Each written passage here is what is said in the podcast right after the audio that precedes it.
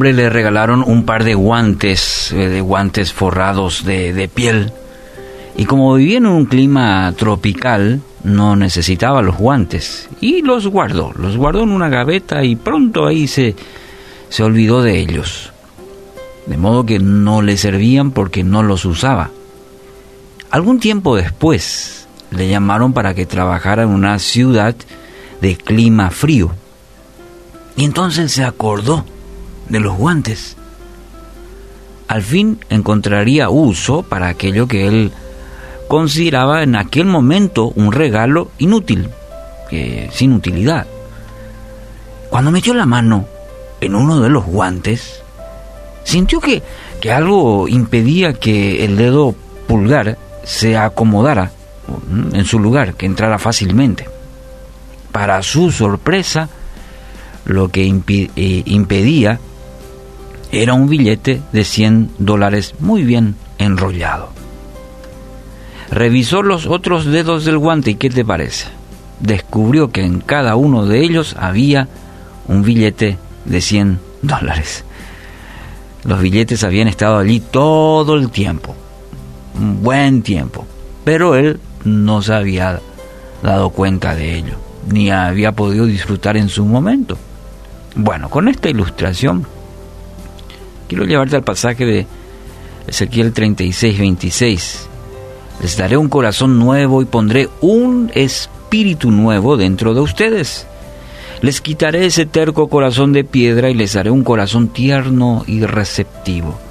Pondré mi espíritu en ustedes para que sigan mis decretos y se aseguren de obedecer mis ordenanzas. Bueno, algo similar ocurre con la vida del creyente cuando no aprecia la obra del Espíritu Santo en su vida. Esa promesa del Señor que estaría con nosotros todos los días hasta el fin a través de su Espíritu. ¿Para qué? Y para caminar con nosotros, para guiarnos, para consolarnos, para fortalecernos.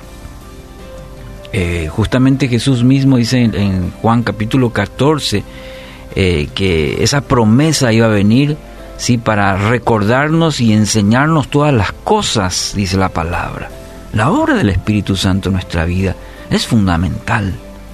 Pero muchas veces hemos dejado de lado, muchas veces hemos arrinconado o lo hemos olvidado como este personaje en algún momento y es vital para darnos sentido, para darnos dirección a nuestra vida, la obra del Espíritu Santo. Y podríamos hablar toda la mañana al respecto de la obra lo que Dios hace a través de su Espíritu, la tercera persona la Trinidad. Pero es la promesa del Señor que Él estaría con nosotros a través de su Espíritu. Es un regalo del Padre a sus hijos, pero que muchas veces desconocemos su obra porque lo, lo hemos guardado. Hemos decidido muchas veces tomar decisiones por cuenta propia y, hemos dejado abandonado o quizás no, con, no darle toda la importancia a lo que todo el Espíritu Santo quiere recordarnos y quiere enseñarnos según San Juan, capítulo 14. Dios prometió su Espíritu, pondré mi Espíritu en ustedes para que sigan mis decretos, mis enseñanzas y se aseguren de obedecer, de obedecerlas. Es parte muy importante lo que hace el Espíritu Santo en nuestra vida. Y es necesario que usted y yo busquemos esa obra, esa guía del Espíritu Santo en nuestra vida en todas las áreas. Él quiere guiarnos. Él quiere hacernos recordar, guiarnos, darnos discernimiento en, aún en los aspectos más pequeños nuestro, nuestro diario vivir. Hoy quiero animarle, sea lleno del Espíritu Santo, su mejor amigo, y permita que su vida esté dirigida y dominada por Él.